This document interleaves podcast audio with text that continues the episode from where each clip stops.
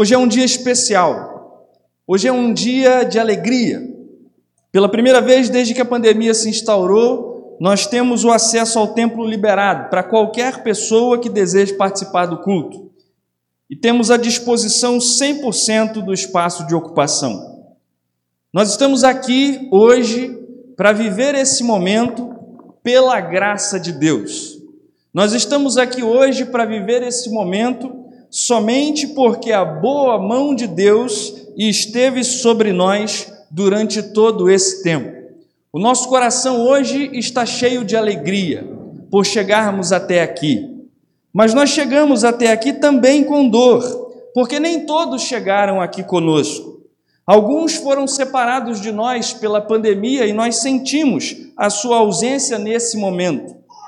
Mas o nosso coração está cheio de gratidão a Deus por nos permitir viver juntos esse momento e cheios de alegria, podermos celebrar juntos ao Senhor. Hoje é dia de celebrar.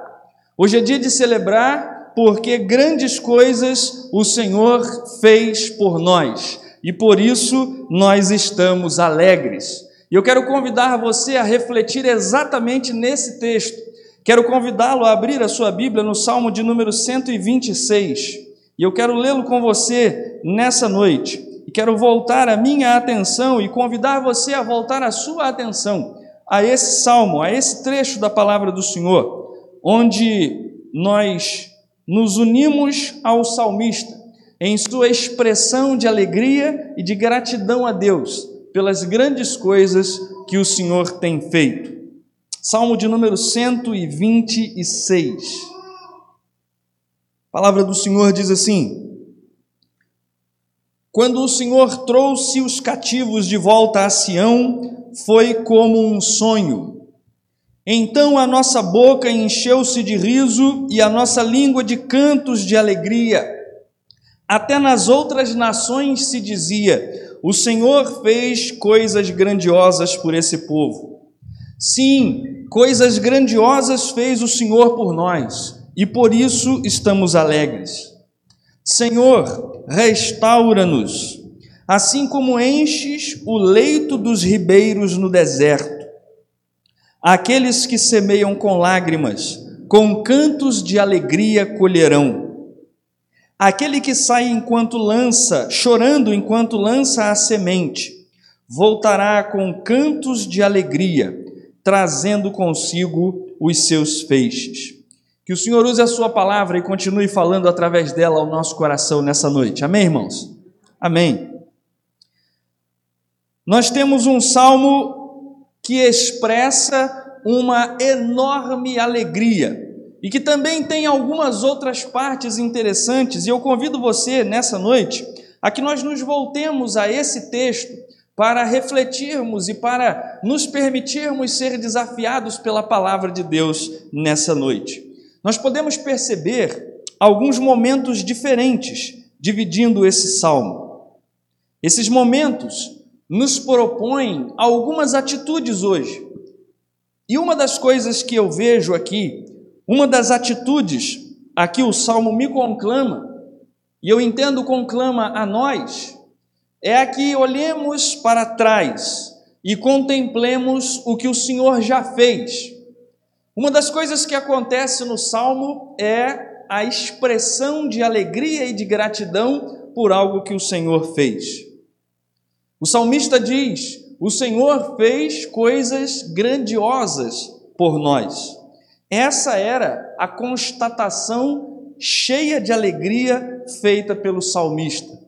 É também a afirmação que nós podemos repetir hoje.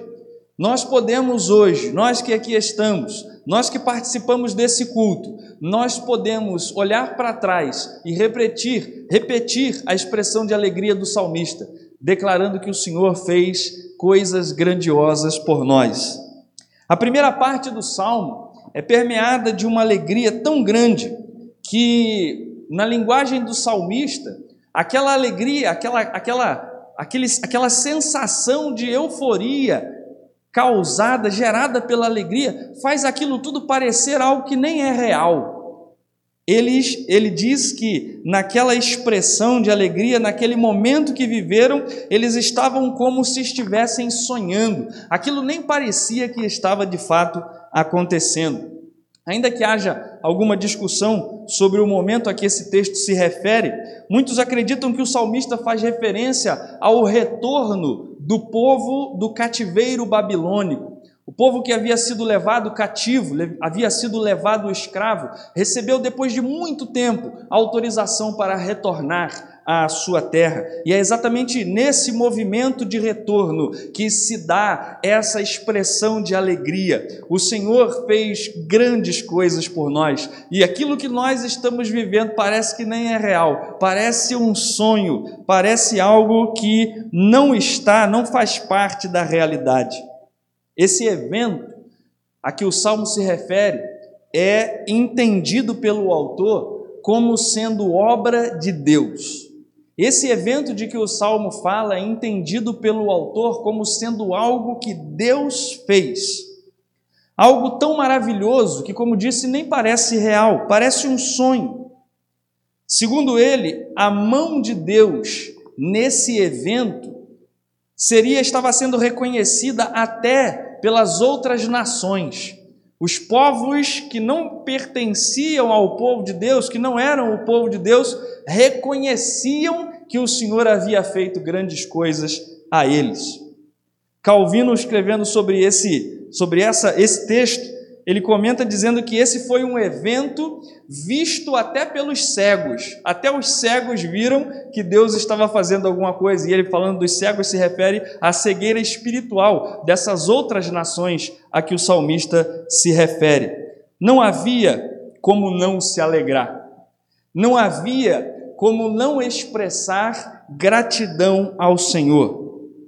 Comentando esse texto, Calvino mesmo diz que por conta dessa expressão de alegria, a referência que é feita aqui a um sonho, é como se o salmista dissesse: qualquer mente está tão distante de compreender esse incomparável benefício divino, que o mero pensar nele nos arrebata com admiração, como se fosse um sonho e não realidade já ocorrida. Que impiedade seria não reconhecer o autor desse benefício?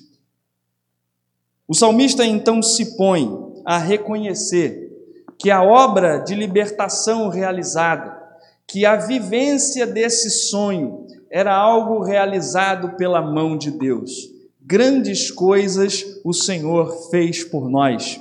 E essa ação de Deus é a razão da nossa alegria.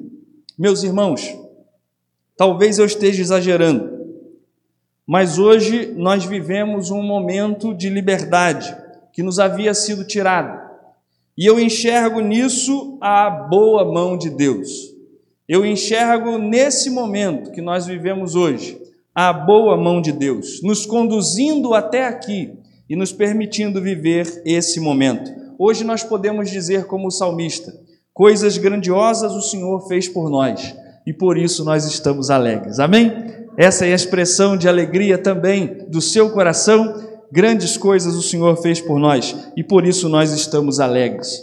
O salmo nos propõe ainda outras atitudes. Nos propõe que olhemos para frente com confiança de que o Senhor pode fazer novamente, de que o Senhor pode continuar agindo, pode continuar trabalhando. Um segundo momento do salmo começa com a oração feita no verso 4, quando o salmista diz: Restaura-nos, Senhor. A memória alegre do que Deus fez no passado não é apenas um momento de contemplação e nostalgia, mas a memória alegre do que Deus fez no passado aponta para o futuro com esperança. O Deus que nos trouxe até aqui pode nos levar mais adiante. O Deus que fez essas grandes coisas pode completar a sua obra. E então o salmista, depois de reconhecer que aquilo que estava vivendo era obra da boa mão de Deus, ele clama ao Senhor: restaura-nos, Senhor. Restaura-nos, Senhor. Quero conclamar você a que nos unamos ao salmista e clamemos ao Senhor para que ele nos restaure. O povo vivia uma realidade desafiadora no retorno do cativeiro. Mesmo recebendo autorização, nem todos voltaram. Na verdade, uma parcela muito pequena do povo é que volta do cativeiro. Muitos ficaram por lá mesmo. Esses que voltaram do cativeiro tinham na reconstrução da nação, no enfrentamento de adversários, enormes desafios diante de si. Por isso, o salmista, ao reconhecer que é Deus quem está conduzindo esse processo, ele clama: Senhor, nos restaura. Continua trabalhando de modo a que a tua nação, o teu povo, seja restaurado. E a imagem é a dos ribeiros no deserto. A imagem é a de, de um deserto árido que é alcançado graciosamente pelas raras chuvas que fazem fluir nele rios de vida. O salmista clama ao Senhor: restaura-nos, Senhor. E eu quero conclamar você a que nos unamos ao salmista, pra, suplicando a Deus que ele nos restaure. Nós estamos vivendo um momento de retorno. Pode ser que nem todos retornem. Há muitos desafios para os que estão voltando. Hoje nós nos alegramos com o que o Senhor fez, mas não apenas para contemplar o que ele fez. Nós olhamos para frente com esperança, porque cremos que o Deus que fez essas grandes coisas por nós pode completar a sua obra. O Deus que nos trouxe até aqui pode nos levar mais adiante. O salmista reconhece a soberania de Deus na sua oração por socorro, na sua oração por restauração. O povo voltava do cativeiro, mas ainda havia muitas questões com as quais lidarem. Como eu disse, nem todos voltaram. Para os que voltaram, havia inimigos a enfrentar no processo de reconstrução da nação. Eles continuavam precisando de Deus, eles continuavam dependentes da boa mão de Deus desse Deus cujo poder está acima de todas as coisas, desse Deus soberano até mesmo sobre as nações pagãs. A oração feita era para que o Senhor fizesse algo tão especial, tão renovador, como o processo no qual as raras chuvas fazem surgir ribeiros em áreas secas, desertas, como o Negueb, mencionado em algumas traduções. Há nessa oração a convicção de que Deus pode trazer renovo, Deus pode trazer transformação.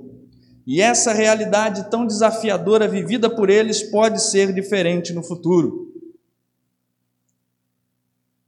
Assim como por uma intervenção do céu, rios correm no deserto, por uma intervenção do céu, a nação pode ser restaurada e é por isso que o salmista clama. A minha oração hoje é para que o Senhor nos renove, para que o Senhor nos restaure, tal qual ele faz quando faz surgir rios no deserto. Hoje eu clamo por uma intervenção do céu que nos faça uma fonte de água viva a jorrar nessa terra seca em que nós estamos. Eu creio que contra todas as possibilidades, Deus pode fazer isso. E é por isso que eu clamo com o salmista nessa noite: restaura-nos, Senhor. O salmo também nos lembra a respeito da nossa responsabilidade. A nossa responsabilidade é enfatizada no final do salmo, no princípio da semeadura. O salmista diz lá: Aquele que semeiam, aqueles que semeiam com lágrimas colherão com cantos de alegria. Aquele que sai chorando enquanto lança a semente voltará com cantos de alegria, trazendo consigo o resultado do seu trabalho. Há pelo menos três verdades sobre a semeadura que nós podemos enumerar. É preciso aceitar que para colher é preciso semear. Se não houver semeadura, não há colheita. É preciso compromisso para fazer o que for necessário para que as sementes sejam plantadas. E é preciso ter fé para continuar trabalhando até a colheita. É preciso ter fé para continuar semeando, para continuar trabalhando a terra até a colheita. A mesma ideia de semear com lágrimas e de colher com alegria se repete nos dois últimos versículos do Salmo. Enquanto semear com lágrimas é uma referência ao tempo difícil da semeadura. A promessa da colheita com alegria aviva a esperança de que Deus pode fazer germinar a semente e fazer e trazer tempos de fartura para substituir os tempos de escassez. Provavelmente a imagem que o salmista tem em mente é a do agricultor que vive tempos tão difíceis, tempos de escassez, tempos nos quais há pouca comida, tempos nos quais há pouco trigo, a escassez de trigo.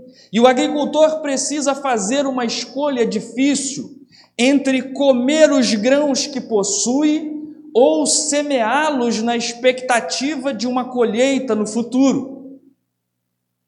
E ele toma a decisão de semear e semeia com lágrimas. Ele precisa abrir mão de comer no presente para semear de modo que haja comida no futuro, crendo na colheita. Talvez essa seja a razão para as lágrimas durante a semeadura mencionadas no Salmo. Também para o fato da semente ser tratada como preciosa em algumas traduções. O salmista conclama os seus leitores a terem paciência quanto ao futuro. A restauração não estava completa e esse era o tempo de semear. Apesar do decreto autorizando o retorno dos cativos, poucos retornaram. E as dificuldades enfrentadas por eles, por esses que voltaram, faziam até o cativeiro parecer suportável. O tempo da colheita ainda não havia chegado.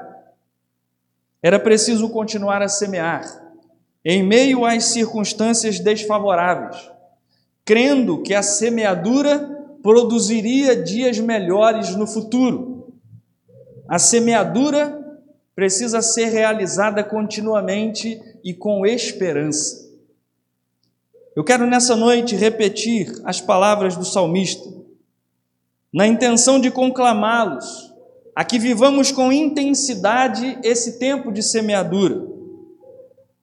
Mesmo que seja preciso derramar lágrimas, mesmo que seja difícil, que as nossas lágrimas reguem o solo que semeamos, enquanto temos os nossos olhos erguidos em direção à colheita, em direção ao futuro.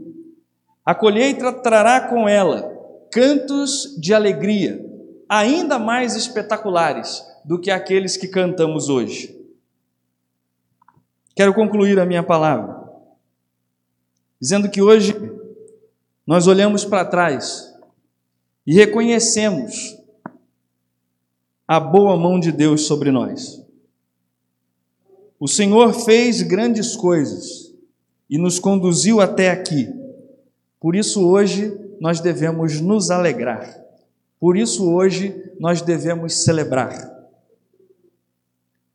Oremos para que a obra do Senhor siga sendo realizada em nós e através de nós, até que a restauração seja completa.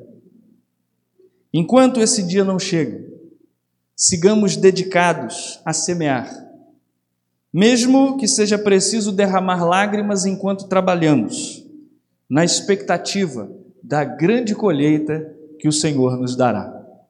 E que Ele mesmo nos abençoe. Amém.